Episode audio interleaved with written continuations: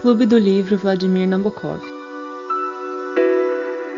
Coloque seu fone de ouvido, pegue o livro no colo e venha ler com a gente.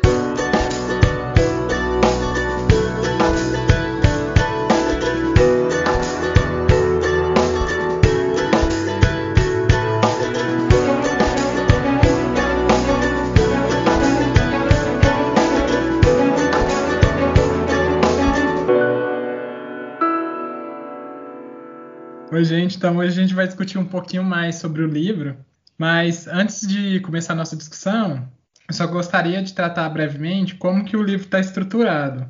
É, é, um livro que está dividido em dias, então são sete dias, e esses dias são períodos de vivência dos dois personagens principais, né, o Adson e o Guilherme, em uma abadia. Então, a gente está dividindo as nossas reuniões por dias então serão mais ou menos umas sete reuniões para a gente discutir todos os dias a cada reunião.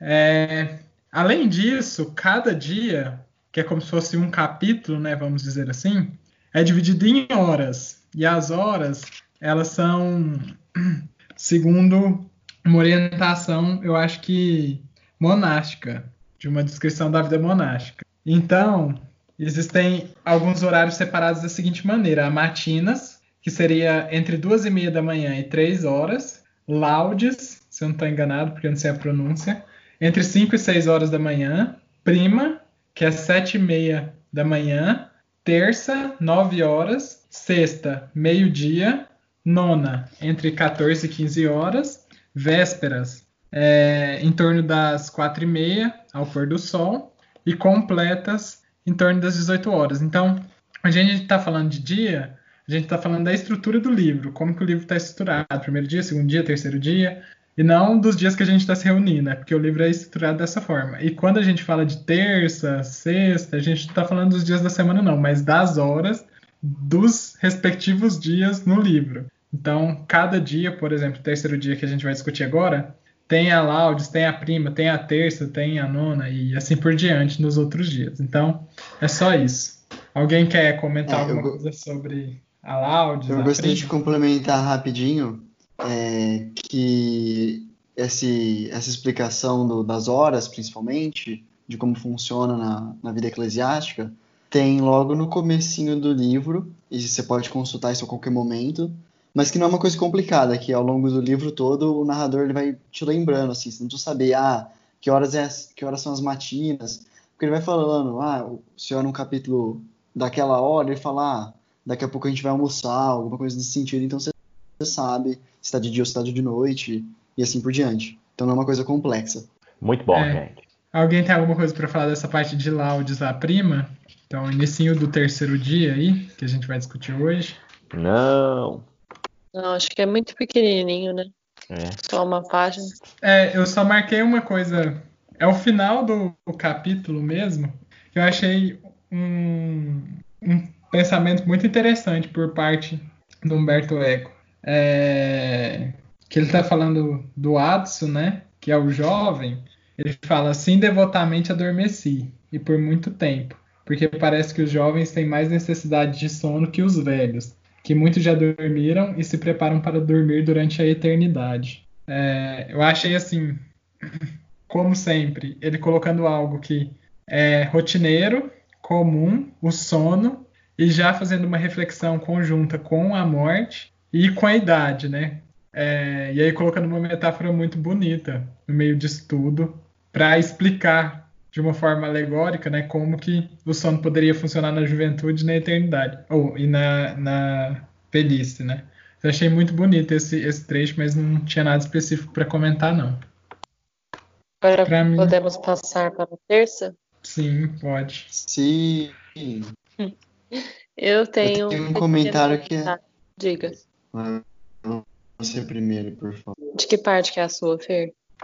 É na metade. Não, na metade no começo, assim. É quando ele tá falando dos leigos, biblioteca, como é que era a sensação. Uhum, acho que o meu é um pouco antes.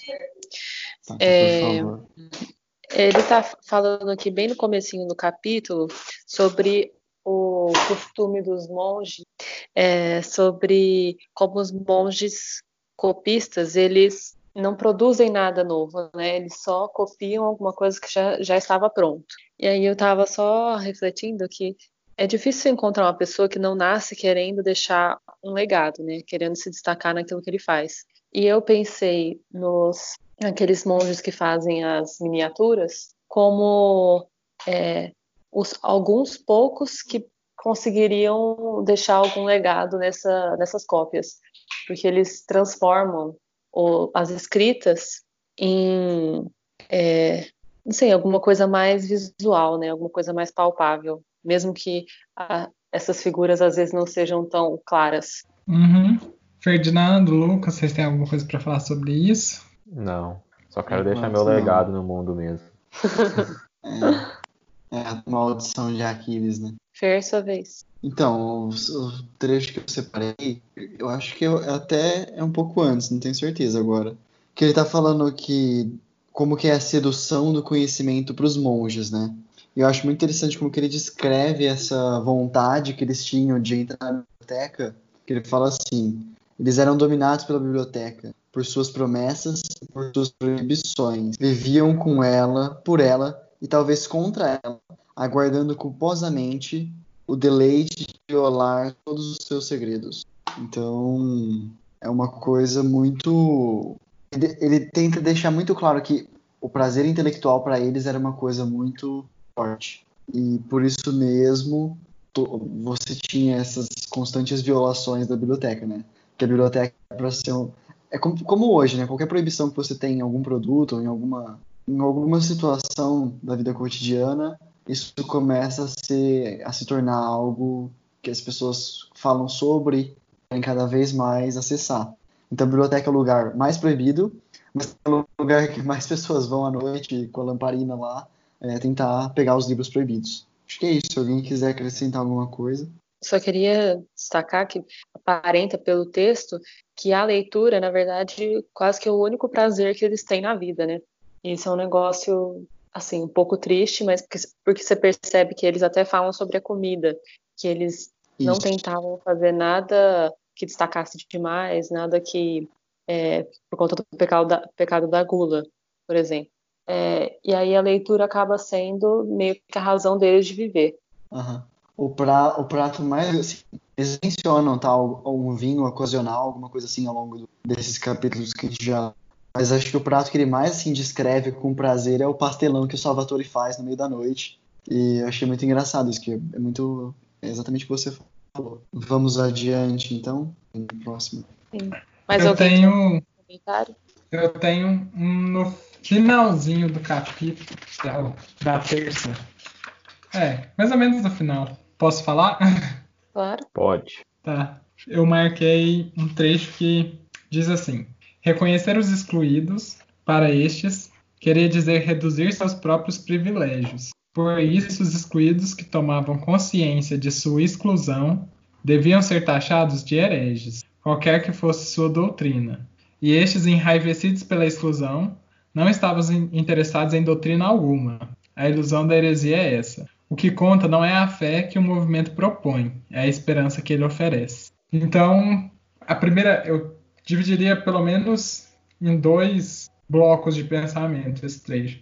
Primeiro, é o perigo para o status quo de uma classe ou de pessoas tomarem consciência da sua condição e, por meio dessa tomada de consciência, questionarem o que está estabelecido e mudarem a ordem. E aí, para a igreja que não interessava sair da zona de poder e dominação, qualquer tomada de consciência por parte dos excluídos faria com que eles pudessem questionar o sistema e assim enfraquecer a influência religiosa. Então, por isso a igreja dizia que eles eram hereges. Então, você tenta cortar o mal, né, a igreja nesse caso, demonizando seu inimigo e dando o exemplo de que aqueles que fazem uma atitude de tomada de consciência são, na verdade, hereges e não participarão da vida e do reino de Deus. Então eles estão pecando. Seja uma ovelha, siga seu pastor, não desvie seu caminho, que aí sim você será feliz e terá o reino dos céus. Agora, se você passar a pensar e a questionar a ordem, aí você será um herege e não poderá ganhar a, as bem-aventuranças, né? De uma forma geral. Além disso, então esse seria o primeiro bloco. É, e o segundo bloco seria a parte de que ele fala que as pessoas que às vezes estão dentro de um movimento em si, elas não estão ali por conta da ideologia e da fé, mas por conta que é, eles estão enraivecidos pela exclusão e eles querem é, ter, por meio daquele movimento, uma esperança, né?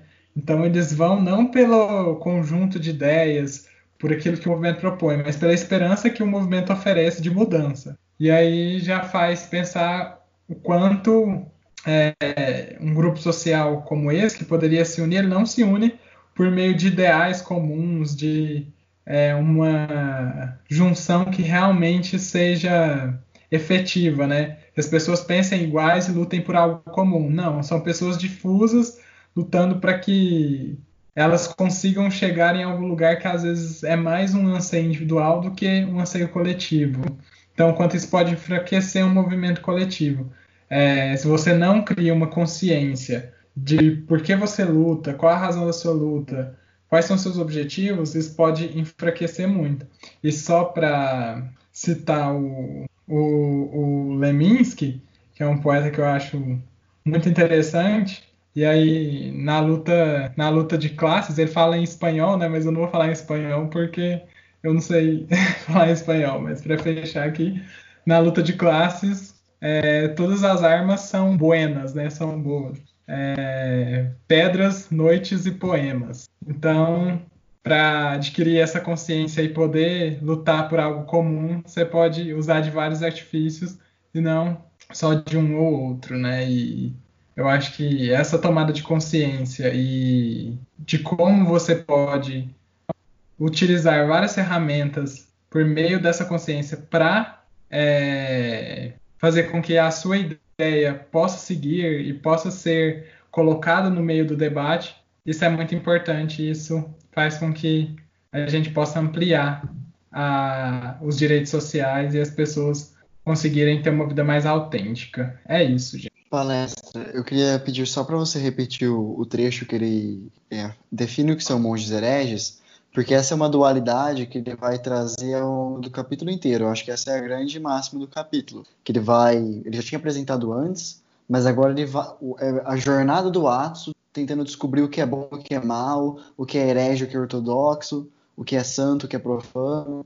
Então, se eu puder só repetir rapidamente. O trecho em si não, não o trecho todo, só a partezinha que ele ele fala assim: por isso os excluídos que tomavam consciência de sua exclusão deviam ser taxados de hereges, qualquer que fosse sua doutrina. Então não importa a doutrina. Questionou o sistema, é herege. Muito obrigado. Nada. Desculpa eu ter me estendido tanto, mas é que foi minha principal marcação, então. Lucas, tem alguma coisa nessa parte? Não? Não, tem só na sexta. Tá, então vamos para a sexta. Se você quiser começar. Ah, chegou na sexta já? Chegou. Tá, posso começar. Eu marquei duas, mas uma eu não sei, eu não lembro que eu queria comentar, então vou começar, começar pela outra e às vezes eu lembro da outra. É, que eu, que eu marquei fala assim, ó. Vou fazer um link com a história atual, como sempre. Compreendia que uma coisa é um massacre, li um massacre que uma. Vou ler de novo. Compreendia que uma coisa é um massacre que uma multidão, presa de arrebatamento, quase estático e trocando as leis do Senhor pelas do diabo, podia levar a cabo, e outra coisa é o crime individual perpetrado a sangue frio no silêncio e na astúcia. É, fra... Eu não sei se vocês chegaram a ver, mas recentemente no Jornal Nacional, William Bonner ele fez tipo um parênteses assim bem pesaroso, assim, uma coisa que você esperaria que esse parênteses viesse do nosso líder da nossa nação, mas não veio que ele fala que, tipo assim, é, ele fala que os números de mortes pelo Covid chegou a 8.500, é, mas que isso se tornaram números é, para nós brasileiros como um todo. mas que a dor fica só para quem de fato perdeu alguém. O luto fica restrito aos familiares, enquanto para a gente essa dor só vai vir quando for os nossos familiares, os nossos amigos, os nossos vizinhos ou quando for alguém famoso. É, e aí esse trecho eu acho que fala um pouco disso, né? Por exemplo, quando tem um, um desastre de Brumadinho, que é várias pessoas sendo mortas de uma vez, um número alto, num, numa tragédia só, a comoção é grande, todo mundo fica puto da vida, vamos atrás da Vale com razão, né? Vamos acabar com, com isso, vamos. É ferro e fogo. É, quando tem um ataque no World Trade Center, que mata 3 mil pessoas de uma vez, os Estados Unidos iniciam uma guerra contra o terrorismo a ferro e fogo. E com razão, porque é, foram milhares de vidas perdidas de uma vez. É, mas como o William Bonner fala, nesse caso é, do Covid, a vida, como diz aqui nesse trecho, tá vindo uma por uma. E a gente perde essa noção. E aí a gente meio que para de se indignar com isso. É, banaliza esse número de morte e acredita que é uma coisa normal. E aí a gente para de tomar ações é, no sentido de ser mais forte contra esse mal. Por isso que eu acho que, como eu falei, essas palavras, que a mim pelo menos chocou quando o William Bonner falou, deveriam vir, vir do nosso líder, né, do líder da nação, para atingir muito mais pessoas. Mas infelizmente não vem, né? É. Alguém quer falar um pouquinho sobre isso? Que eu falei muito agora há pouco, então, se alguém quiser comentar. Concordo com tudo que o Lucas disse, basicamente. E eu também me surpreendi com a fala do William Bonner. É só. Fer? Eu concordo Você lembra do que... com a fala do Lucas, mas eu discordo da citação do livro. Porque a citação do livro, ela tá falando que, tipo assim, que o crime individual, esse sim, ele vai ser mais, é, como que eu posso dizer, sentido. Então, tipo assim, se você tem várias mortes de uma vez, você acaba não sentindo tanto. Agora, se é uma coisa é, devagar e pontual, aí você sente bastante. Com o Covid é uma situação, assim, mas que eu acho que se aproxima mais da primeira situação. Porque você tem num dia por vários dias seguidos. Então é como se fosse um massacre com um massacre, hoje, é um massacre amanhã, um massacre depois de amanhã. Então eu, eu, eu sinto que assim, é bem parece com, a, que aconteceu, mas por ser uma coisa que se repete tanto, é, as pessoas já já tá banalizado, sabe? É, realmente viram números. Eu vi uns, acho que eles lançaram um site, eu não vi quem que organizou, com os nomes das vítimas. Eu acho que, se não me engano, eu vi no G1. É, porque se você deixar, essas pessoas vão virar números, mas na verdade são pessoas com histórias, pessoas com famílias, pessoas com sonhos. É, é bem complicado. Então, assim, eu, eu concordo com isso, mas eu acho que a, situação aqui é um pouco diferente. Talvez com o Covid não dê para fazer um mesmo paralelo. Mas como que é a citação? Só repete, por favor. É que ele Vou fala assim, ó. Ah, pode ler. Não, não, por favor, você. Tá.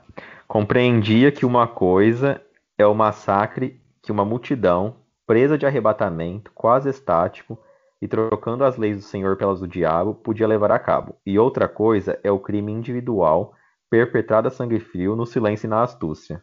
É, e tem uma coisa Quando eu pensei, tipo frase, assim, eu não. Esse... Ah, pode falar. Não, por favor. Quando eu tava lendo assim, no... ele, tipo assim, ele faz essa comparação mas eu não sei se só cortando essa frase da citação ele faz um, uma hierarquização. Eu só pense, eu pensei a partir não, dela nessa hierarquização, mas eu acho que na frase em si ele não hierarquiza. Não sei qual o contexto anterior, que eu não lembro. Ele tá pelo, pela conclusão que ele fala do Salvatore, e não me parecia uhum. que Salvatore pudesse ter maculado de um pecado desse feitio. Ele não está falando necessariamente das dores que as pessoas de fora vão sentir, mas ele tá falando nesse, tipo, de, do, do assassino em si. Que a pessoa que comete o massacre de uma multidão é como se isso fosse uma coisa mais assim, no calor do momento. Agora, quando você pega um crime individual perpetrado a sangue frio, no silêncio e na astúcia, isso é mais vil, entende? A gente uhum. tem um uhum. pouco disso no direito penal brasileiro também. Que assim, se é um negócio preparado, se é com veneno, com tortura, aí é a pena é maior, é um qualificador. Mas nesse caso em questão, eu, eu entendi o que o Lucas quer dizer. Eu acho que a, pode utilizar o trecho, mas ele também talvez queira dizer algo a mais, que é não necessariamente o que os espectadores estão sentindo, mas a pessoa do assassino em si. O assassino que massacra uma multidão, ele pode. É, o Eichmann em Jerusal Jerusalém de novo, né? Tá naquele negócio mecânico e, e foi. A gente não consegue explicar. Qualquer um poderia, no mesmo lugar, ter feito a mesma coisa. Mas agora, o crime individual, planejado, premeditado, é diferente.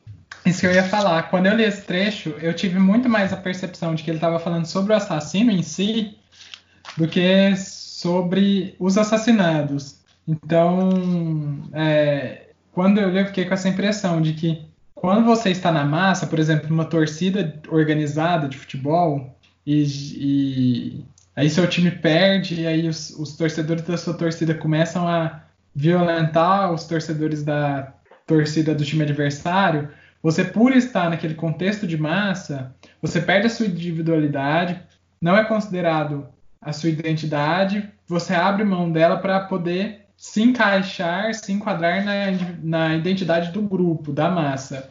E aí você faz coisas não conscientemente, mas você faz coisas movidas por essa massa. É...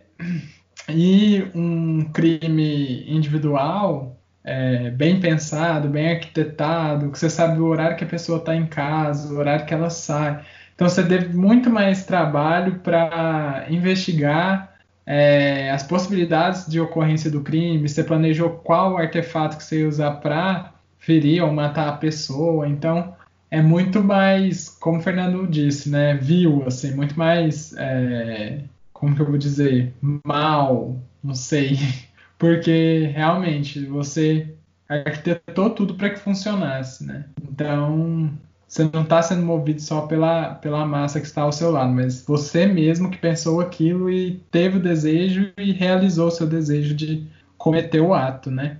E, e que isso pode deixar as pessoas loucas. Foi o que ac acabou acontecendo no Macbeth do Shakespeare, né? Enfim, tanto principalmente a Lady Macbeth, ela ficou desorientada e acaba se suicidando por conta de um crime que ela ajudou a planejar e fez de tudo para que ele desse certo em nome do poder e da ambição. Mas é isso. Vamos encerrar essa discussão. Eu queria saber se tem mais alguém tem alguma anotação na sexta. Eu tenho uma que ela vai da sexta pro Noah. É, talvez eu possa ser o último a falar da sexta e aí eu já emendo. Mais alguém então, tem alguma coisa? Não, eu só tenho uma coisa a dizer, é que o comentário que eu fiz era da nona, só que eu não vi, gente, então perdão. Mas é isso. Mas pode falar. É, eu percebi, Gabriel, porque eu, acho, eu pensei, gente, eu tenho certeza que eu marquei esse trecho, mas eu não tô achando ele. eu, tipo, me confundi aqui no livro. Desculpa mesmo, gente, foi totalmente sem querer. Eu tenho mais um comentário da sexta. Eu não ia fazer não, mas eu vou fazer, porque é meio coach o comentário. É, eu sou contra o coach. Ele fala assim: Respondeu-me que, que, quando os inimigos verdadeiros são demasiados fortes, é preciso então escolher inimigos mais fracos. É, quando eu pensei nesse trecho, é, eu pensei que, tipo assim, pelo menos tudo que eu faço, eu penso nesse sentido. Que se você tem um objetivo é, e para alcançar ele talvez seja difícil, você não tem que mirar ele como seu grande inimigo. Primeiro você tem que vencer nas pequenas batalhas para depois você conseguir enfrentar esse grande verdadeiro inimigo. Então eu marquei esse trecho mais nesse sentido. Eu não ia comentar, mas já que ninguém tinha mais nada para falar, e talvez nossa discussão fique curta, decidi comentar. Se alguém quiser falar alguma coisa sobre isso. Ô Lucas, a gente grifou mesmo de novo. Só que o que, que você ia falar sobre isso, Fernando, sobre esse trecho? Então, não, esse trecho eu achei muito legal, só que eu, ele, é, nesse capítulo ele fala bastante do simples, né? Que ele tá falando da heresia, da ortodoxia, só que ele, ele mostra que, assim, isso é um balaio de ideias, um conjunto de ideias, cada uma. Na prática, elas são muito parecidas. E ele fala do simples como sendo o povo, as pessoas comuns. E eu, pelo que eu consegui assim pegar, o raciocínio começa ali e ele vai chegar lá no auge no Noah. Então, ele está basicamente que, falando que o povo não consegue enxergar as mazelas políticas, não consegue enxergar o que está por trás das cortinas. É, então, quando ele fala que os inimigos verdadeiros são demasiados fortes, precisamos escolher os fracos. É, somente os poderosos sabem sempre com muita clareza que quem são seus verdadeiros inimigos. Que é, é no sentido assim, o povo não consegue identificar o quem que é o inimigo verdadeiro, porque ele é muito forte. E sinceramente, eu não sei nem é, a gente nós três não somos nenhum, nenhum nós quatro, desculpa, não somos altos intelectuais, mas a gente é um, um público universitário, a gente estuda em cursos de boas universidades, então é, teoricamente seria nossa obrigação saber um, talvez um pouco mais que as pessoas comuns. E mesmo assim, eu, eu não acho que a gente tem gabarito suficiente para conseguir indicar, quiçá acertar, quem seria o inimigo real. Mas ele mostra que o povo, como não consegue fazer esse exercício, e aí podemos incluir a gente no povo, vai mirar em inimigos mais fracos, que é apontar ah, a corrupção, ah, o STF, ah, o prefeito da eleição passada, ah, tem que ser preso, ah, tem que ser impeachmentado, e assim por diante. Então ele começa, pelo que eu peguei aqui, um, uma,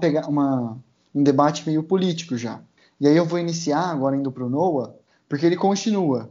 E ele mostra que como os inquisidores, ou seja, aqui você pode enxergar de várias formas, né? O poder instituído da igreja ou, sei lá, o judiciário também. Como é, a partir do momento que você tem é, pessoas que buscam reprimir é, algum outro poder que vem surgindo, você acaba misturando ainda mais essa confusão do simples. Então, os simples não conseguem identificar os inimigos fortes, eles identificam inimigos mais fracos. Só que aí ele começa a não conseguir distinguir esses inimigos mais fracos. Então, um exemplo, não sei se vai funcionar muito bem, mas a Lava Jato aqui no Brasil. De certa forma, ela, o PT talvez tenha saído mais é, manchado da Lava Jato. Mas todo, toda a classe política saiu manchada. Acho que acentuou ainda mais o discurso de política é tudo ladrão e assim por diante. Principalmente agora no cenário que a gente está, em que é, talvez o lavajatismo, lavajatismo tenha acabado. Vamos ver os próximos capítulos. Mas aí, só para encerrar, então tem esse problema que ele coloca, então, primeiro dos inimigos fortes inimigos fracos. Depois ele coloca a questão de quando você acusa ou tenta é, abafar esse poder insurgente, você acaba misturando todas essas ideias o que fa faz ficar muito difícil de combater e ao mesmo tempo é, mais fácil de rebater o simples. E aí, para encerrar, tem uma frase que ele fala assim: os simples não podem escolher a sua própria heresia. Agarram-se a quem, pega, a quem prega na terra deles, a quem passa pelo vilarejo ou pela praça. Então, assim, uh, as pessoas comuns elas não vão buscar a informação, elas aceitam a informação que vem até elas. E eu queria fechar o comentário que teve uma, um, teve um outro podcast que eu estava ouvindo esses dias, e eles estavam comentando da Joe Biden, Trump, como é que vai ser as eleições nos Estados Unidos, e ele tocou um trecho do discurso de posse do Donald Trump. E ele fala assim um negócio que é, assim, para mim, resume tudo isso que eu falei até agora, talvez. Que ele fala assim, o Trump estava discursando que eles tinham ganhado em várias categorias de pessoas, né? Aí ele fala, we won with the highly educated, We won with the poorly educated. Aí ele termina. Oh, I love the poorly educated. Então, tipo assim, ele tá talvez até ironizando o fato de que as pessoas simples votaram nele, sabe? Isso é um discurso de um político vencedor, de conseguiu fazer com que o povo se agarrasse na ideia dele, se agarrasse nele. É basicamente esse meu comentário. Então, por favor, fiquem à vontade para complementar ou para discordar. Eu acho que só para fazer uma ponte com o que você falou dessa, desse trecho final. O que eu tinha falado, você falou que a população ela vai se unir a quem passa na vila, né? Ali, pelo que eu tô lembrado mais ou menos. E o trecho que eu li foi justamente isso. É, as pessoas elas não estão interessadas no conjunto de ideias. Elas querem se agarrar àquilo que dê esperança. E qualquer ideologia, é, qualquer proposta, por mais absurda que seja, o sertão vai virar mar, o mar vai virar sertão. Para falar de um grande líder brasileiro, é, bem conhecido aí de nós todos, Antônio Conselheiro. É, então, assim, não importa qual é a ideia, mas a esperança que aquilo me traz. E se é melhor do que nada que é a minha situação atual, eu vou me agarrar a isso. Então, é, esse discurso, de novo, né?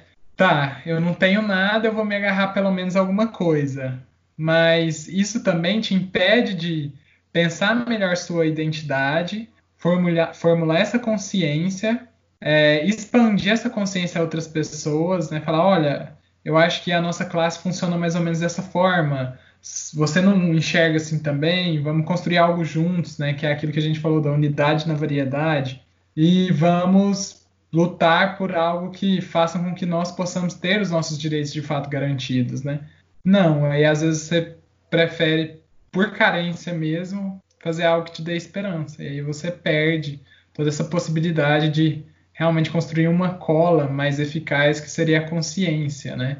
E, enfim, tanto consciência individual quanto de classe, quanto de qualquer é, coisa, né? E para mim, eu acho que esse debate aqui que você fez é muito parecido com o que eu tinha feito, então acho que é interessante fazer essa ligação, esse vínculo. Só isso mesmo. Carol, Lucas. Muito bom, Ferdinando. meu povo. Tenho mais nada a declarar, só que muito legal quando um trecho suscita caminhos tão diferentes de reflexão. É verdade. A obra é ampla, né? Muito. Sim. E aí. Fer, já que você já. Ui, desculpa. Não, e aí quando a obra é ampla e carrega um significado, um significado específico para cada um. Né? Sim, de acordo com as experiências de vida, com a consciência que cada um tem de si e da arte, né, e da política e da moral, a gente vai traçando uhum. paralelos diferentes de acordo com o nosso conhecimento e a nossa vivência. Isso é muito interessante em qualquer contexto, né? Uhum. E eu acho que o Humberto, o Humberto Eco, ele, confundi todo o nome dele, né? Humberto Eco ele consegue fazer, assim, os capítulos têm uma linha central mas ele vai abordando diversos outros temas, porque os personagens vão conversar, por, sem dar muitos spoilers, né? O Watson vai conversar com o Bertino para saber mais sobre o do, do, do Sino, é, ele vai conversar com o Salvatore, ele se sente instigado a entrar na biblioteca, então toda essa trajetória dos personagens é, levam eles a conversar com pessoas diferentes, com pessoas. Cada, cada pessoa é um, um mundo, né? Então eu acho muito legal o jeito que ele apresenta aí. Porque assim, poderia ficar uma coisa muito linear, mas acaba se ramificando. Uma palavra que eu aprendi no ensino médio que eu acho muito bonita, fica anastomosado. A gente usa muito essa palavra no curso de medicina, anastomose por inosculação, hein? Aí é. Mas, mas é... uma coisa também que você estava comentando, os personagens, assim como, por exemplo, na obra do Tolstói, do Dostoiévski, são personagens muito complexos, né? Citando, por exemplo, Ana Karenina, que para mim são personagens humanos demais e complexos demais, com sentimentos é, conflitivos, conturbados, não apenas um sentimento fechado numa caixinha determinada. E aqui você percebe o Adson que ele é uma pessoa que, de certa forma, deve obediência ao Guilherme, mas que entra na biblioteca por si mesmo, né? E aí você que nunca, eu nunca imaginei que ele fosse fazer isso sozinho, porque eu sempre achei que ele fosse ficar na dependência do Guilherme e naquilo que o Guilherme orientasse. Não, aí ele de repente, por um desejo de conhecer sozinho, de busca pelo conhecimento, ele adquire essa autonomia e vai lá e faz, sabe? E é, eu também... acho interessante que assim, ele é meio cagão, mas ao mesmo tempo ele é da mesma idade daqueles, daqueles monges que estão morrendo, sabe? Então ele tem paixões parecidas, ele tem sentimentos parecidos. Então, de todos ali que queriam entrar na biblioteca, talvez ele fosse o, o que um dia, uma hora ou outra ia querer entrar, sabe? O Guilherme quis entrar é, mais para solucionar o mistério. Ele quis entrar só para ver como era, para curtir. É, é para conhecer, né? Para sanar uma curiosidade. E isso mostra a complexidade do personagem. E outra coisa, né? Eu nunca imaginei, e aí talvez adiantando um pouco a discussão, depois a gente vai e volta, enfim. Mas eu nunca imaginei que ele fosse fazer o que ele fez ali como um ato pecaminoso, né, de conjunção carnal. enfim, é... porque para mim, na minha cabeça, isso era inconcebível, né? É, eu, não, eu, eu achava ele ainda muito inocente, muito. Talvez, eu não sei se eu posso dizer bobinho, mas com um senso de formação ainda, né? E ali, no momento, ele dá vazão a todos os seus desejos, a, a tudo que ele achava que naquele momento era o correto, sem pensar muito, né? Fugindo um pouco dessa tradição da religião que tenta contemplar e pensar antes de agir, né? Não é ação pela ação, como por exemplo é nos regimes fascistas que o próprio Humberto Eco coloca no Fascismo Eterno, que é um livro curtinho dele, que fala que uma das características do fascismo é a ação pela ação. Então você não não pensa. Pensar é proibido, você deve agir. A ação em primeiro lugar. E, mas, lógico, a ação dele ali não é fascista, mas ele deixa se levar pelo sentimento, né? E não pensa Sim. Na doutrina da ordem, o que a ordem prega, o que é importante para a ordem e faz aquilo que é importante para ele. E eu nunca imaginei que ele fosse fazer isso. Então, mostra essa esfericidade do personagem, a complexidade. E eu diria que o, o livro, só para encerrar essa discussão e gente poder ir adiante, ele é meio que um caminho of age, assim, do, do Atsu. Que, como ele está numa idade ele é um monge noviço que quer é, subir na ordem, né? Assim, não que ele tenha uma ambição muito grande, mas ele quer passar pelos processos naturais. E ele vê no Guilherme, tipo, a figura do mestre, é, do quem está orientando ele, e ao mesmo tempo a gente está observando todas essas transformações no personagem, porque ele está escrevendo já mais velho. Então, quando ele deixa transparecer ele mais velho, você percebe como mudou, como ele não é uma pessoa inocente, como ele podia ser inocente no passado, que ele não tinha percebido a homossexualidade tão, tão latente naquela tão, tão forte naquela abadia, mas ele depois menciona que até ele hoje é, sente desejo por um, um noviço mais novo e assim por diante. Então é uma um, você percebe que ele amadureceu bastante. Talvez a gente consiga entender o porquê ao longo do livro. Mas vamos adiante. Mais algum comentário agora no Noah? Na verdade, a gente está saindo da sexta e indo para o Noah, né? Isso, eu tenho... é que o Fernando emendou, né? Uhum. É, eu falei bastante coisa do Noah já. Eu tinha um comentário pequeno, mas alguém tem algum? Não, acabei queimando a largada e falando o meu, né? Mas. então eu vou ler um trecho aqui.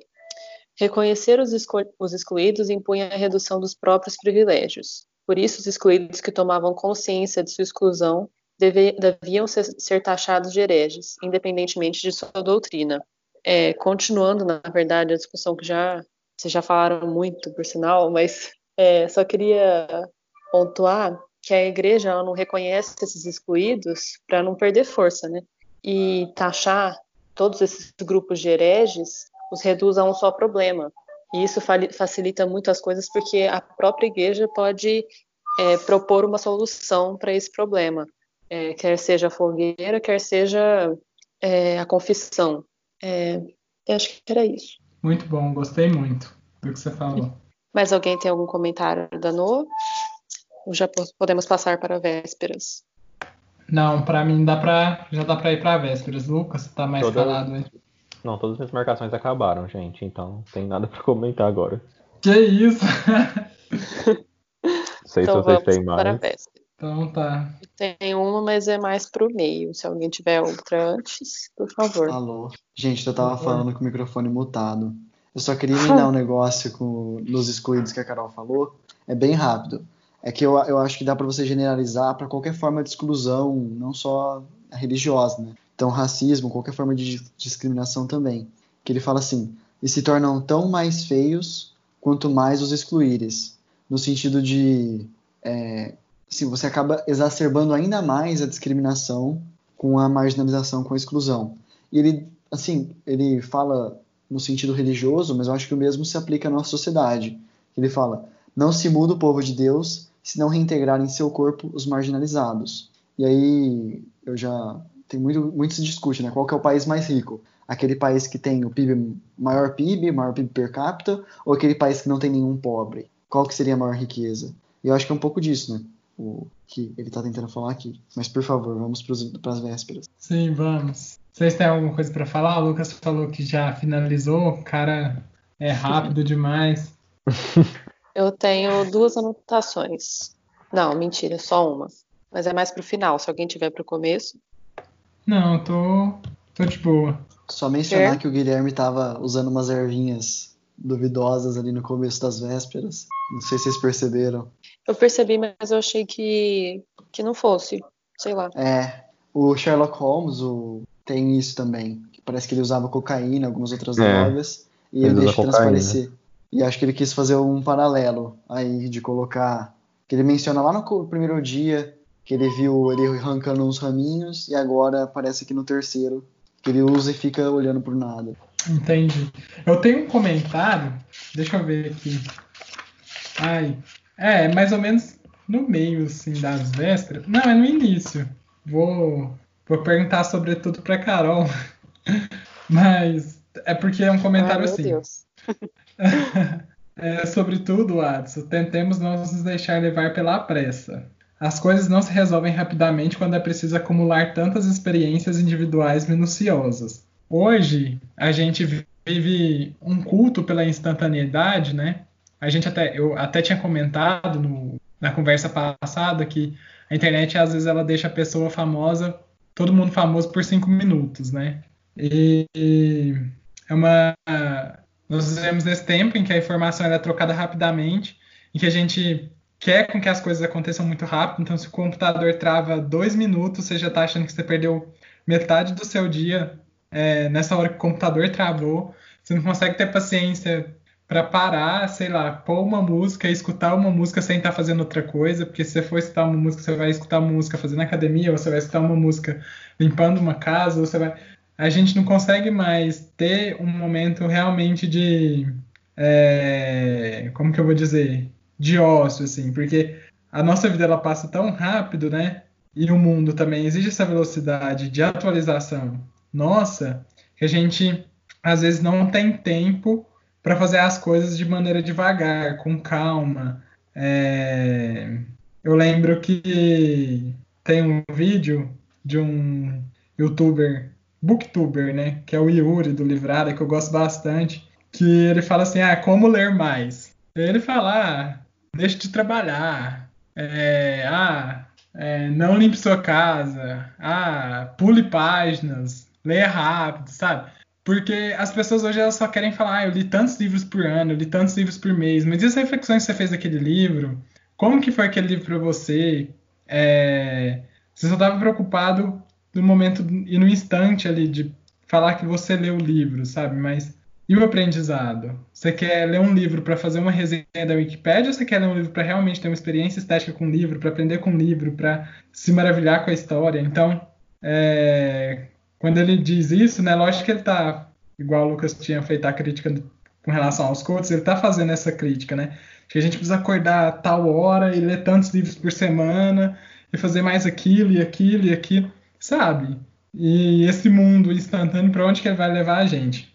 E aí, principalmente, por isso que eu falei que eu ia perguntar para você, Carol, é, com relação a, a ser mulher no mundo assim.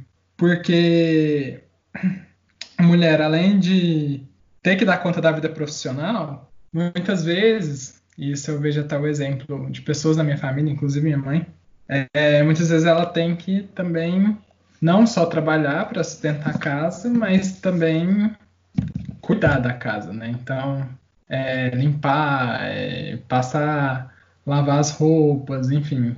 É, a mulher tem essa jornada dupla, né? Muita gente fala, ah, a mulher hoje está bem inserida, ela vai para o mercado de trabalho, os direitos estão iguais, né? Vamos colocar bem entre aspas aí.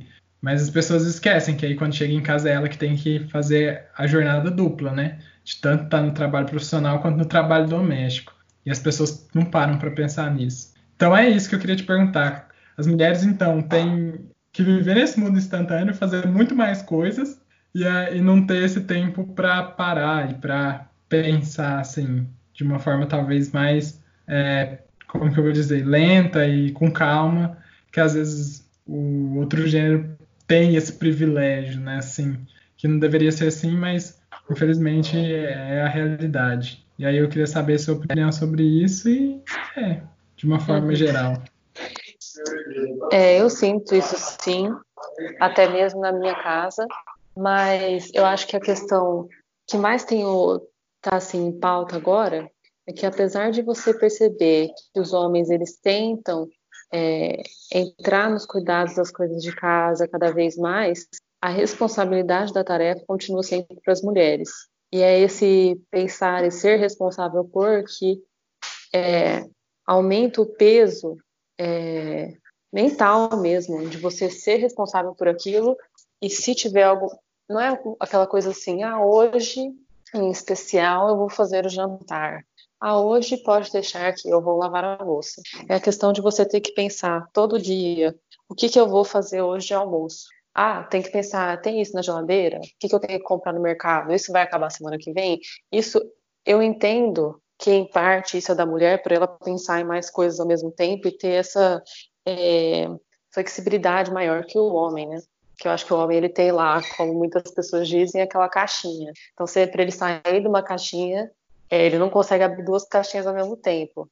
Aí ele tem que ficar ou concentrado em uma coisa ou na outra. Não tem como você pensar nas duas coisas ao mesmo tempo. E eu acho que a mulher, ela é exigida a ponto de ter que fazer várias coisas ao mesmo tempo. Porque você está estudando, mas você está pensando o que, que você tem que fazer para não atrasar outra tarefa de casa.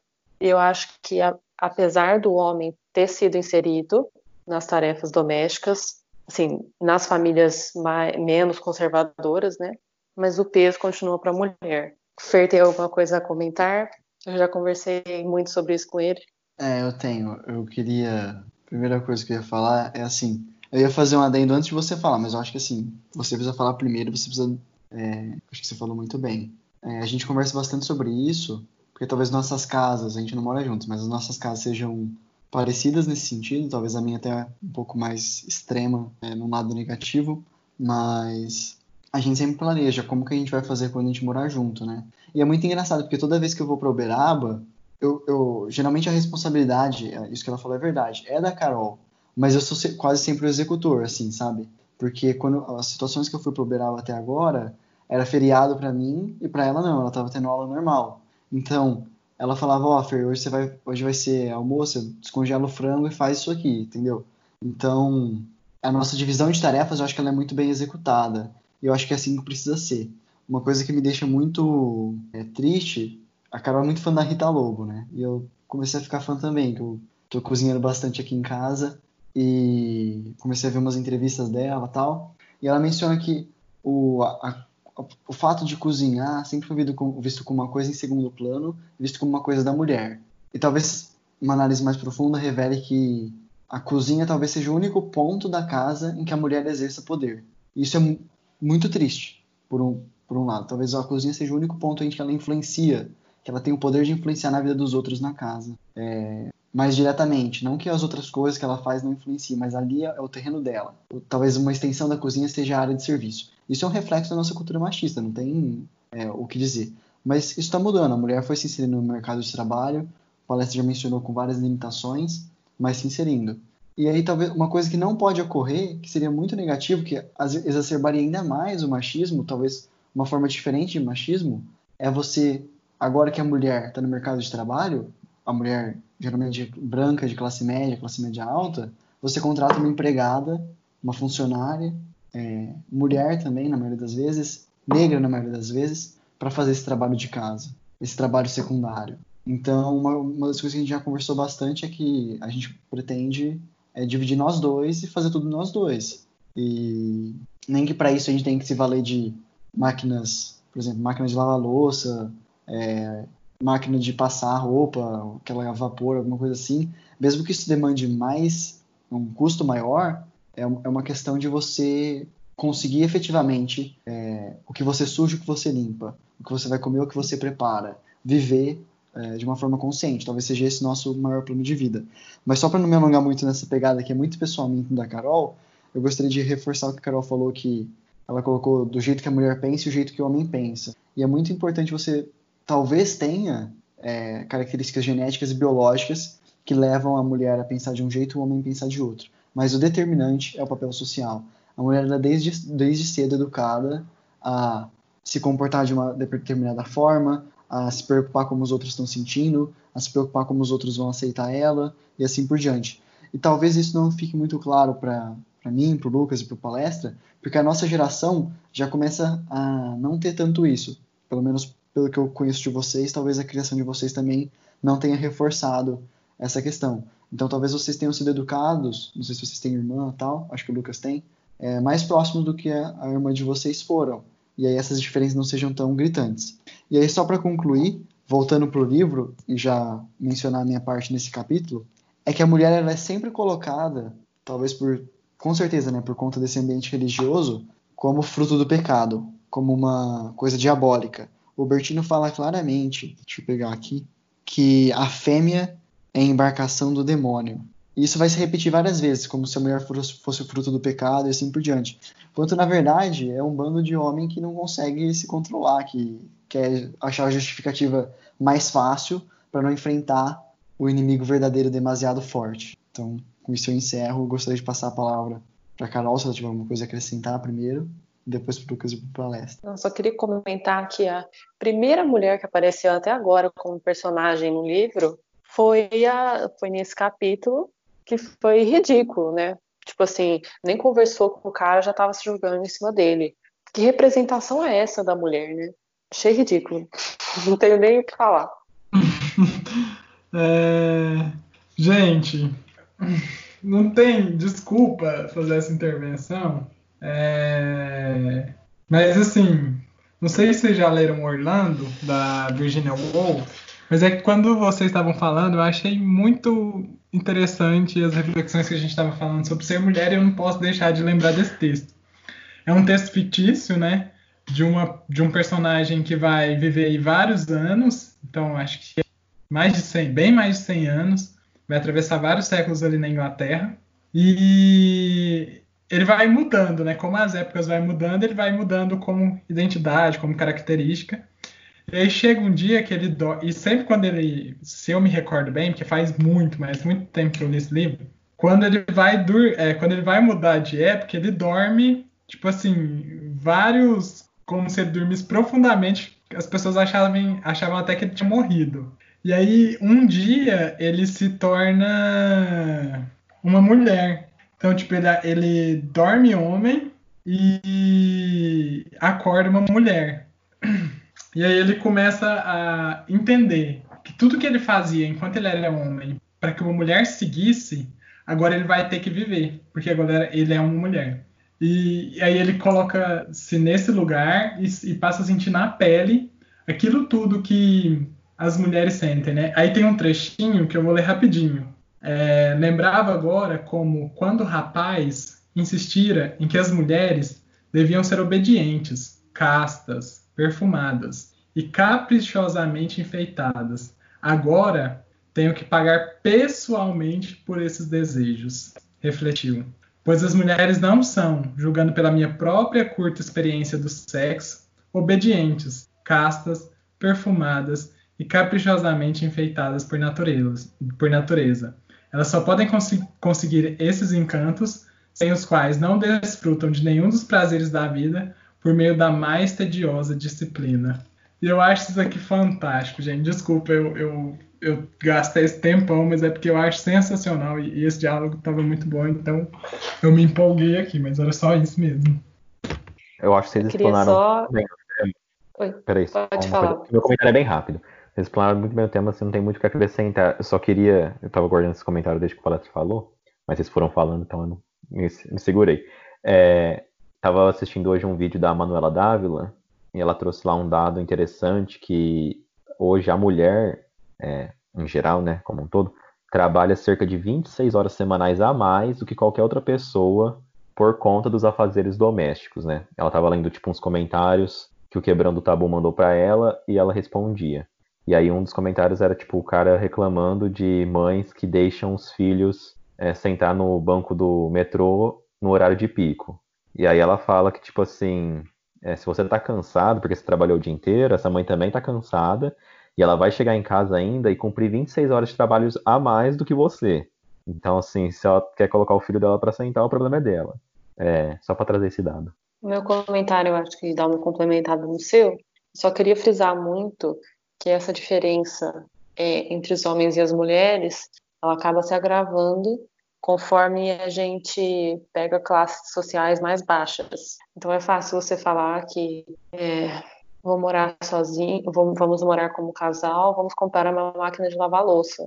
Tem muita gente que não tem condições de comprar uma máquina de lavar louça. Então os serviços vão se acumulando e conforme o serviço acumula, maior é essa carga horária de trabalho da mulher. Era só isso que eu queria falar para fechar. De buenas. Eu tenho mais um comentário nesse capítulo. Nesse, acho que na Noa, né? Não, Vésperas. É, é numa parte que está conversando o Guilherme e o As, que eles estão tentando decifrar, que eles acabaram de decifrar, na verdade, o segredo do labirinto e da sua construção.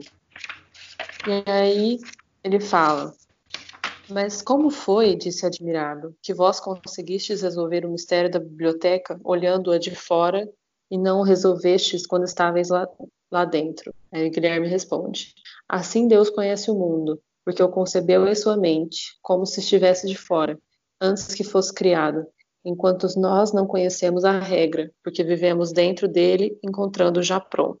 E aí eu pensei nisso relacionando muito com o trabalho de uma psicóloga, porque, e é uma, por sinal, gostaria de deixar muito claro que eu acho que todo mundo tinha que fazer terapia. É, porque a psicóloga, na verdade, ela te ajuda a externar o que você sente e tentar reconhecer, é, compreender as coisas que acontecem com você olhando elas de fora e não de dentro. Porque esse distanciamento é, às vezes traz uma clareza maior sobre o, o todo, né? Sobre tudo que está acontecendo, sobre um contexto geral. Se alguém tiver alguma coisa para comentar.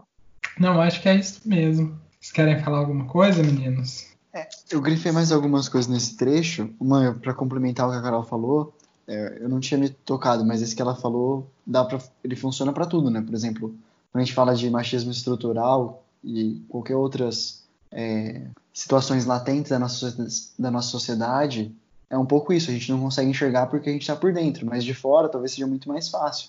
Só que como que você se coloca para fora? É impossível. Você foi criado nessa sociedade. E eu acho muito legal que ele fala é, assim, qual seria a natureza desse dessa, desses padrões sociais? É uma coisa consciente ou é uma coisa inconsciente? É uma coisa natural ou é uma coisa humana? E ele fala: as coisas da arte, porque tornamos a percorrer em nossa mente as operações do artífice, não as coisas da natureza, porque não são obras de nossa mente. No sentido de tipo, as coisas da natureza são muito mais difíceis de você, de você é, entender, compreender e esmiuçar. Enquanto as coisas da arte são mais fáceis. E aqui eu acho que ele tá errado, porque talvez as duas sejam muito difíceis. Eu te entendo. É, não sei. Complicado. Esse é meu comentário. Gostei do comentário, palestra. Você viu, né? Objetivo, pleno. É, difícil mesmo. Então vamos para depois das completas, se ninguém tiver mais nada para falar. Olha, eu tenho é que. A primeira coisa que... é falar que esse capítulo é imenso, né? Pelo amor de Deus. É, eu Nossa, acho que é nesse. É muito grande. Eu tenho um- uma marcação no depois das completas. É, Então vamos para lá mesmo. Então tá. Eu posso abrir? Pode? São duas marcações do mesmo capítulo que são muito parecidas. Que fala assim: Não há nada que ocupe e amarre tanto coração como amor. E aí, algumas páginas pra frente. Ai, um minuto. Filhos, quando chega o louco amor, nada pode o homem. Então, pra fechar aí a minha participação nas marcações, esse tema do amor, né? Na literatura, vários exemplos. Pode pôr desde Romeu e Julieta, é, Don Quixote, Dulcinea, o Mr. Darcy e Elizabeth no Orgulho e Preconceito, Lady Lord Macbeth. Mas, enfim, é, vários amores aí ao longo da literatura. Alguns bem dramáticos, né? Romeu e Julieta, com a, por meio de um amor, você se sacrifica, sacrifica sua vida em nome desse amor. Embora a peça, a peça não seja talvez só sobre romantismo, mas há esse caráter no final da peça ali de se sacrificar pelo amor e de ser dominado pelo amor, principalmente, eu acho que é o tema que eu queria levantar aqui. Também na literatura brasileira, né, se a gente puder falar, sei lá, Iracema. É, então, enfim, vários, vários, vários mesmo. Mas é, o que eu queria dizer é, será que a gente consegue dominar esse sentimento e aprender a lidar com ele, moldá-lo ao nosso bel prazer para nos servir? Ou será que realmente é isso aqui, né? É algo descontrolado que a gente não consegue é, racionalizar, interromper, porque foi o que aconteceu com o Adson, né? Ele não, talvez assim, no, num primeiro momento, antes de entrar na cena ali com a garota, ele não queria, vamos colocar, transar. Talvez, por todos os princípios, pelo voto dele como clérigo. Mas aí na hora que começou a acontecer, e na hora que o amor tomou o coração dele, ele já não poderia mais existir. Não havia mais como é, dar o passo para trás, porque o amor ele faz com que você não controle os seus instintos. Essa é a questão, né? Que aí a gente poderia falar do Humbert Humbert, ai, não controlou o instinto e fez o que o desejo mandou. E aqui também, não controlou o instinto e fez o que o desejo mandou. Mas e aí? A gente consegue moldar um pouco o amor ao nosso prazer, é, é, ao nosso ao nível da nossa consciência ou não? Ou ele é livre assim mesmo? O que vocês pensam sobre isso? O que vocês pensam desse ato, né, que aconteceu com o Adson e a menina?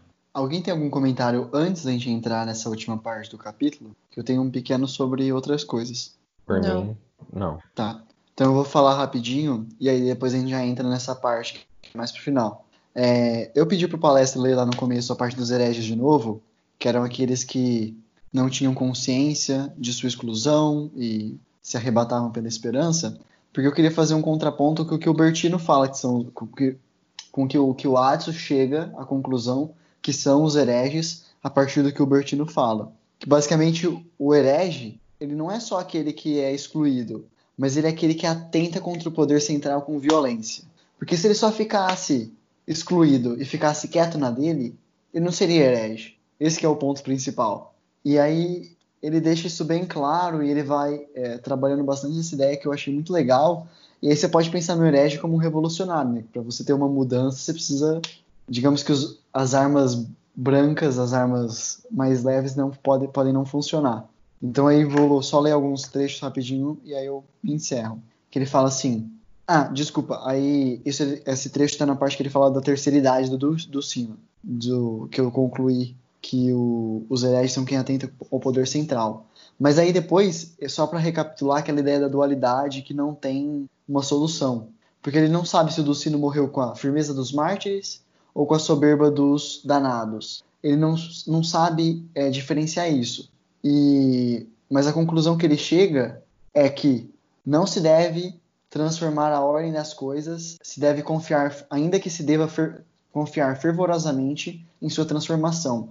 Ou seja, o bom católico é aquele que não vai é, partir para a transformação terrena. Ele vai esperar sempre, fervorosamente, a transformação concedida por Deus. E aqui o paralelo com a política é imenso. Então eu não vou nem fazer, vou deixar se algum de vocês quiser continuar. Mas eu gostei bastante desse trecho, que é, é quem você deve esperar que alguém conceda ou você deve ir lá e tentar conseguir por conta própria. É isso, gente. E aí vamos para a parte do fogo. Fogo? É aquela parte que você estava comentando, palestra. Que ele Ah, fez porque ele muitas. Pode falar, Fer. Não, é, eu tinha comentado com a Carol quando eu- que ela, ela me deu um spoiler. Ela tava tão preocupada que eu fosse dar spoiler para ela. E eu falei que eu tava lendo e tal. E ela falou: ah, Nossa, é aquela menina que apareceu. E eu não tinha chegado ali ainda. Pesado. Eu, tava, eu tinha parado quando ele descia da biblioteca e via uma pessoa, duas pessoas conversando, eu não tinha me tocado. Mas aí, todo esse capítulo, assim, realmente tem aquilo que a Ca- Carol falou, que a única hora até agora que uma mulher apareceu foi pra fazer isso, que é uma coisa, assim, se não tivesse, talvez não faria diferença. Mas o todo, eu acho bonito que o jeito que ele escreve, ele muitas pessoas associam a imagem do fogo com o amor, com a paixão. E ele faz de um jeito que ele começa com a frase da santa, que ela fala que é uma chama esplêndida, a clareza para reduzir, mas também o ígneo ardor para queimar. E ele vai trabalhando esse paralelo de coisas quentes, coisas é, luminosas, ao longo de todo, toda a descrição da cena. Por favor, amor, termine. Eu acho, eu acho que no final, na verdade, ele começa a comparar o fogo com o pecado. Então ele vai de dessa ideia mais santa para a ideia de pecado. Porque isso eu digo depois que ele que ele acorda, né? Porque você percebe que enquanto ele está preso ali no momento, parece que ele tenta se convencer de que o que ele está fazendo não é um pecado. Então ele fica lembrando lá da conversa que ele teve com o Bertino, da, dele falando dos seios da Virgem Maria, não sei o quê. E aí depois que passa que ele realmente se dá conta do que aconteceu. É, eu acho que depois que o ato termina é que ele toma consciência do que ele fez, né? Mas eu acho que é, essa geralmente, é essa exatamente a pergunta, né? É, assim como a Lady Macbeth matou, planejou tudo para matar o rei por conta da ambição, por conta de querer poder, depois que ela mata, que ela se sente mal, mas enquanto ela tá planejando e pensando em tudo que ela vai arrecadar e ganhar com isso, sei lá, ela ainda tá curtindo. Mas aí depois que acontece que vem aquele momento de reflexão, nossa, que eu fiz? Que monstro que eu sou, né? Lógico, guardadas as devidas proporções, mas é isso que eu, que eu quis dizer. Será que o amor ele pode ter esse poder de nos cegar ali no momento, fazer com que às vezes a gente até perca um pouquinho da nossa identidade para se entregar aquele momento como se fosse o único, né, e tal, que seja eterno enquanto dure, essas coisas todas. Eu acho que foi, que foi talvez o Atos fez ali, né? Vai lá, Lucas. Não, não tem muito o que falar.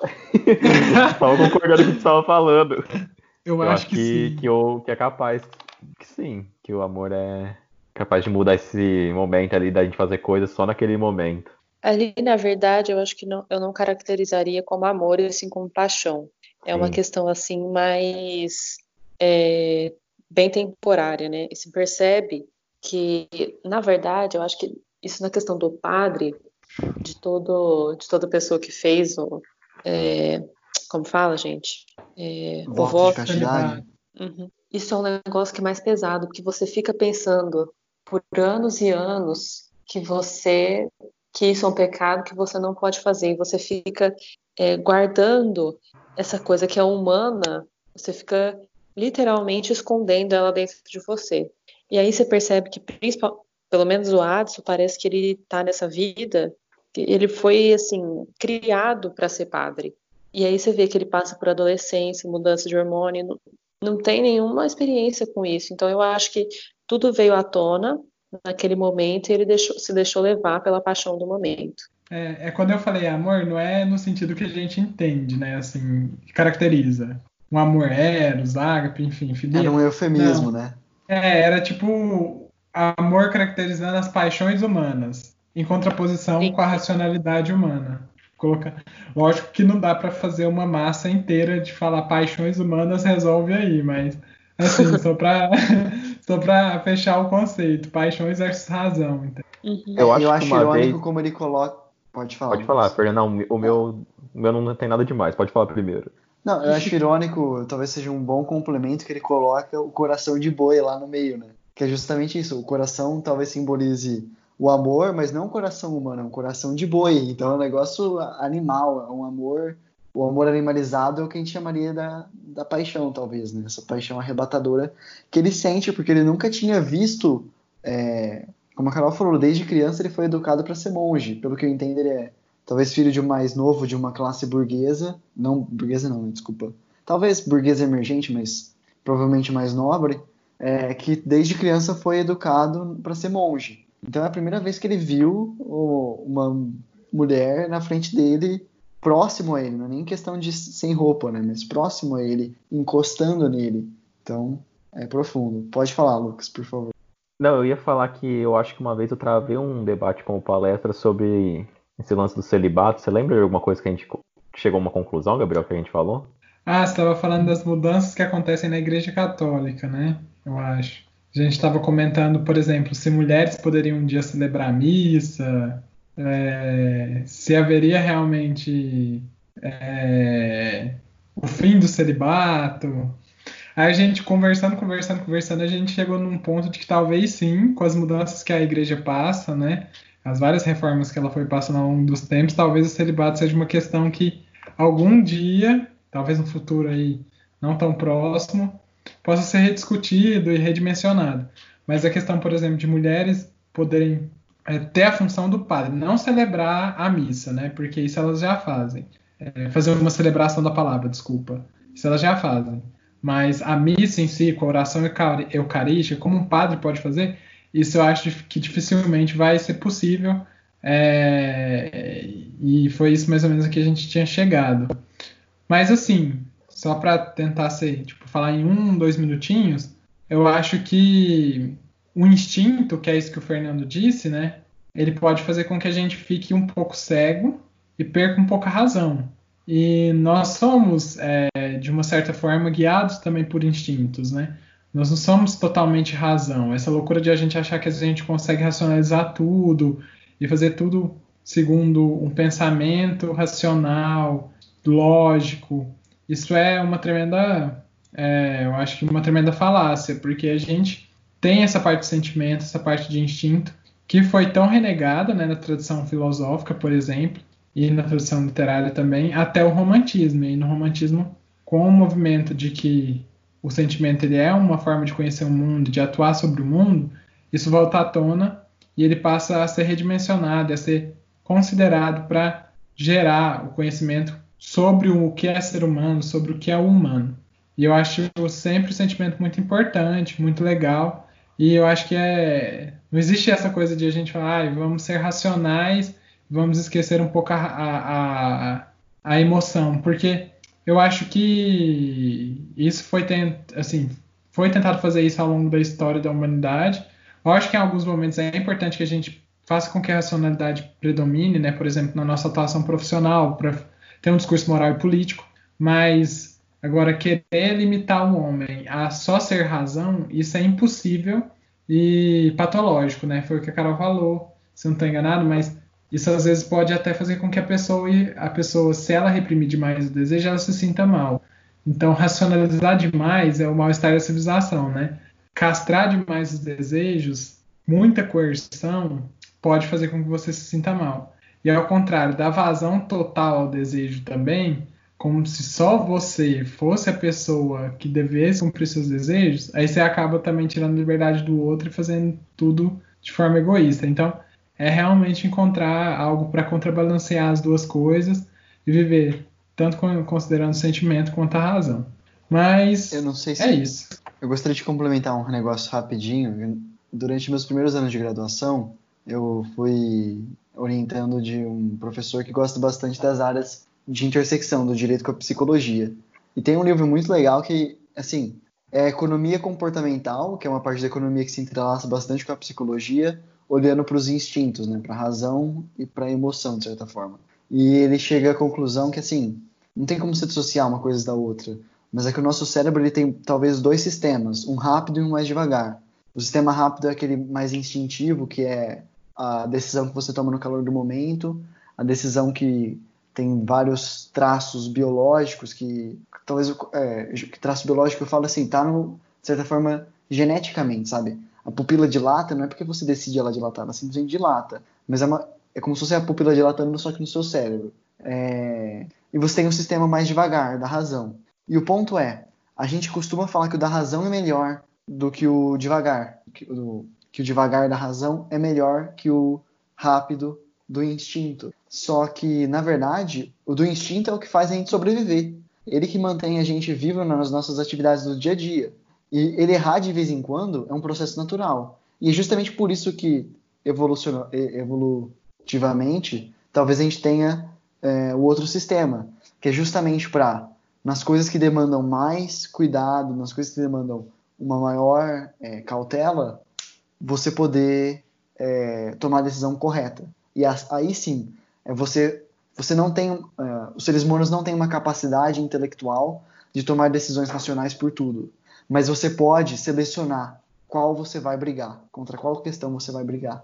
E é aquela é muito, nossa, eu vou fugir completamente agora, então vou ser bem rápido. Que você, às vezes você escuta falar que grandes homens, grandes líderes, grandes mulheres, é, eles escolhem o que vão fazer, é, que roupa vão vestir para sempre, a vida toda, com o intuito de não ter que tomar decisões é, profundas com coisas supérfluas. Então é isso você de meio que sistematizar a tomada de decisão para tornar um hábito, tornar instintivo aquilo que você já racionalizou antes. É como se você achasse um loophole nesse sistema. Então, só para encerrar, desculpa se fugir muito do livro. Eu queria só comentar um negócio que eu não sei se foi impressão só minha, mas quando o Adson foi confessar com o Guilherme, me pareceu que a, que a fala do Guilherme deixou a entender que isso era comum entre os monges. Ele ainda fala: Ah, você ainda é muito novo, Como, tipo, é normal. Não sei, eu pelo menos tive essa impressão. Eu não achei isso não, mas vamos ver o que, que o palestra o Lucas acha. Eu também, eu também não achei. Eu achei que tipo, ele quis dizer no sentido de. Tipo, a idade que ele tá também favorece ao que aconteceu, entende? Não que é uma coisa comum. Mas não sei. O que, que você entendeu, palestra? Eu não lembro exatamente desse trecho, não ficou tão marcado na minha cabeça. Então eu prefiro não, não me estender sobre ele, porque já tá bem grandinha a nossa conversa, né? E às vezes alguém tem mais algumas coisas para falar, então vou deixar passar. Não, beleza, então. eu não tenho mais nada. Se alguém tiver. Eu também estou encerrado já. Ah, então vamos fazer vamos só discutir. Antes É, de eu vocês começarem. É. Antes de vocês começarem a especulação, só comentar da morte do Benegário antes, que daí eu fico Então. quieto até acabar. O que, que vocês É, acharam? Berengário. Todo mundo fala errado, né? Benegário. Primeiro, aquilo lá de é porque o e não sobrou nenhum da Agatha, da Agatha Christie são pessoas que vão para uma ilha, elas recebem convites de pessoas que elas não viam fazia muito tempo, que elas tiveram um contato uma vez na vida e não conhecia aquelas pessoas, mais ou menos isso, pelo que eu, se não me falha a memória, porque faz muito tempo que eu li também. E aí elas vão para essa ilha e nessa ilha existe como se fosse um texto, uma moldura, falando que tinha 10 soldadinhos e cada soldadinho foi morrendo de uma maneira. E aí era, acho que 10, 12 pessoas na ilha, não lembro. E aí cada uma dessas pessoas foi morrendo das mesmas maneiras que os soldadinhos morriam. Então a pessoa que planejou os assassinatos foi fazendo com que todos acontecessem da maneira que estava nessa moldura, que estava nessa casa da ilha. E é muito parecido com o que está acontecendo aqui, né? Tipo, todas as mortes entrelaçando com o que está escrito no Apocalipse. E isso, cara, é, é um cara. Vamos colocar, se for realmente isso que está acontecendo, não é uma pessoa que mata em manada, né? Que aquela discussão que a gente teve, é uma pessoa que está matando friamente, calculadamente, pensando em como matar e criando toda uma cena por, por trás desse assassinato. Então, tem esse ponto para se discutir, mas eu achei genial essa conexão, cara. Muito bom. Ninguém ia falar nada. Ué, eu achei que você ia falar que seu micro- microfone estava desmutado. Não, ele tá desmutado faz tempo. É... Não, não tem nada pra falar, não. Se alguém não quiser comentar, eu quero passar pelaquela parte das apostas finais. Mas podem comentar antes. Eu não tenho mais nada pra falar. não. Fala aí, Ferdinando. Você não me deixar sozinho antes das apostas finais. É, mas se eu falar, eu vou dar spoilers, é melhor não. Mas assim, eu achei legal o que o, o que o Guilherme falou, pra mim faz muito sentido, né? Que pode ser alguém que viu a primeira morte, to- que ele- eles ainda batem na tese do suicídio, né? Que é mais provável do Adelmo. E aí decidiu ma- ma- começar a matar e começar a matar de uma forma que fizesse sentido. E aí tem toda a teoria de que, tipo, que forma que será que eles estão matando? Parece que eles desvendaram já, né? Pois é, e aquele cara que dá aquela dica no final, gente? De onde que aquele cara brotou? Eu Que não lembro. É o velhinho, não é? É o velho, agora. né? Aquele velho que é meio doido. No final ele fala, né, que, que tá seguindo uma ordem de mortes e que a próxima morte seria tipo num lago, e aí o Adson, né, com a intuição ali aguçada depois de uma noite muito louca, fala que, que poderia ser na casa de banhos. O menino já tá com sonhos eróticos loucos aí. Aí eles vão lá e o cara tá. Gente, eu, eu falei assim: tomara que não esteja, porque se estiver, vai ser muito louco. E tava, né? Que é difícil. E aí você cria mais um suspeito. Ou esse cara que deu a dica pode ser tipo um cúmplice, né? Porque como que uma pessoa estabelece essa conexão? Tipo, não é óbvio. A Bíblia é um livro gigantesco. Tudo bem, o Apocalipse é, é aquele livro. Ai, meu Deus, difícil de interpretação, de exegese, né? Mas, sei lá, sabe? Eu, eu acho que é muita coincidência o cara saber que as mortes estão acontecendo numa sequência pré-determinada. E Eu acho que ele é cúmplice. é, eu também acho que tem alguma coisa a ver com ele, sim. Mas eu ainda não vou mudar minha aposta, eu vou continuar apostando no Abade. Ah, é, não sei se eu tô conf- desconfiado do Abade ainda, viu? Ele andou Mas- sumido. É que esse capítulo não falou, não falou muito dele, né? É. É. Mas eu também Ou não tenho nada. nenhuma outra aposta pra melhorar, então. por hora fica no abade. E você, Carol, o Fernando tá proibido de comentar mesmo? Ah, eu juro que eu não sei. Não gosto de falar coisas que eu não tenho certeza. é uma aposta. Carol me deu um spoiler, eu vou dar um spoiler agora, hein? Pesado. Não faça isso, porque foi a Carol que te deu um spoiler. Você deu um spoiler pra ela, não pra nós três aqui. Uma coisa que eu acho que é suspeita é se tá morrendo uma pessoa por dia, como é que eles continuam com as é, com a rotina exatamente como ela estava antes? Mas amor, eles não sabiam que era uma por dia. Começou, essa foi a terceira. Eles acharam que o Bene... O... Então, Fer, mas, mas perceberam que ele sumiu e continuaram como se nada tivesse acontecido. Então, mas às vezes, entendeu? Eles estavam com a esperança, não sei se esperança, mas sei lá, achando que ele era o assassino e ou que ele tinha não sabia, tava esperando ele aparecer, sabe? Não, eu é, achei a gente pode excluir essa possibilidade. Né? Eu achei muito estranho que o Abad não. Porque, para mim, seria mais fácil. Ah, não sei se é mais fácil, né? Você parar com a rotina de todo mundo. Ou, tipo, esconder. Quarentena na, no mosteiro, é isso que você quer fazer. É, né? eu ia falar isso. Eu tipo, acho que faltou uma ordem superior para dar uma, uma quietada no negócio. Mas a gente pode ver que o Abad não quer perder o poder dele lá dentro também. É. Ele deixa isso muito claro. Não sei se é nesse primeiro, nesse dia ou em outro, no anterior, né? Que ele não quer que o cara venha porque ele vai ter que ceder poder pro cara. Então por que, que ele mataria as pessoas, sendo que esse, esse encontro está tão próximo? Não é um momento oportuno para ele matar as pessoas. É, então. É porque as pessoas. É tipo o que o Fernando falou parece que os grandes líderes aí de algumas nações eles fazem umas coisas que não fazem sentido, sabe? Tipo, não sei se na cabeça do Abad faz algum sentido ele continuar matando as pessoas ou mandando matar, né? Mas talvez para nós externamente não faça, mas na cabeça, na cabeça dele faça. Então, não sei, não sabe? Sei. Eu só sei que eu não, eu desde o do início eu não gostei do Malaquias, que eu achei ele uma pessoa estranha. Ah, mas eu acho que o Malaquias é é boi de piranha, pra gente pensar que é ele, mas ele não tem nada a ver, eu acho. Então, e aquele segue, então, né, cara? Ele que não, mas eu acho que ele deve ter algum dedinho. O Jorge? Ele segue o Jorge, exatamente. ia falar o nome dele, mas sei lá, cara. Cara meio sisudo, mas eu ainda continuo no Abade. Sem dúvida. Mas eu acho que é isso, né? É isso por hoje. Ah, uma coisa que a, a, gente pode excluir que não é mais o Berengário, né? Isso a gente não. É, mas eu já sabia que não era. Pode ser, ele matou os outros dois e se matou. Pode ser, mas eu acho muito improvável. Não, tô brincando, não tem como você se matar afogado, né? Do jeito que ele tava lá. É. Ah, nunca se sabe, né?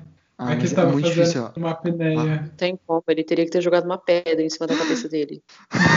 uma apneia. Você já escutaram aquela história que você não pode tomar banho muito quente de banheiro, que senão desmaia e morre afogado? Nossa. Eu nunca ouvi isso na minha vida. Nossa, eu, eu fico muito medo. Nunca tenho uma banheira em casa, né? Sei lá. Vai que um dia. Não, mas pode acontecer, tipo, a pessoa tá lá treinando uma apneia e de repente ela vai, passa do limite e afoga ali, desmaia e morre. Ah, não, mas. Acho que isso já aconteceu. É igual aquele suicídio. Banheira, suicídio com é tiro é nas costas. Teve um, um, um, preso político, não lembro agora onde, estava escutando um podcast de política internacional. O cara se matou tomando água sanitária. Até parece, né? Ele não ele que era água. tipo assim, ele falou que ele se confundiu. Os guardas da prisão falaram que ele confundiu água com água sanitária. Mas assim, uhum. Você não morre se tomar um gole de água sanitária, mesmo que dê algum problema, né? Muito estranho que ele não tenha percebido o gosto. É, é. Não, tipo, um, um, caso clássico é o Herzog, né, na ditadura. Tipo, o cara colocou uma corda no pescoço e pulou de um lugar que ele conseguia ficar em pé. tipo, Teve agora também o, o, Esqueci o nome dele, o que tá sendo investigado, estava sendo investigado no caso Marielle. É o Anderson. Da Nóbrega. Não, não, é. da Nóbrega, não é? Eu acho que ele chama Anderson. O Adriano da Nóbrega? O cara que morreu ah, numa operação da polícia. Não, o Adriano é. da Nóbrega. É, esse aí. É, é Adriano? Tipo, ele era é, O Anderson Gomes é o motorista da Marielle, né? É, ah, isso tá. aí. Ele morreu numa operação policial. Ele tipo, é todo velhacão, né? Todo famoso é, mercenário, de, tipo aqueles de filme, e o cara morreu numa operação mó estranha, ele tava num lugar cheio de janela, sabe? Não, parece que foi meio que uma execução. Eu não sei É. se só tiro nas costas. A gente fala que foi queima de arquivo, né? Sim, então, é o que, tá- é o que parece, né? Mas não dá pra saber. Mas então tá bom, vamos finalizar, porque já, já tem material bastante aí pro Fer editar. Já dá pra parar a gravação. Obrigado por todos que ouviram e debateram Tchau, com a tchau, gente. até mais. Espero que as próximas sejam boas assim. Até mais, meu povo. Até mais, gente. Até.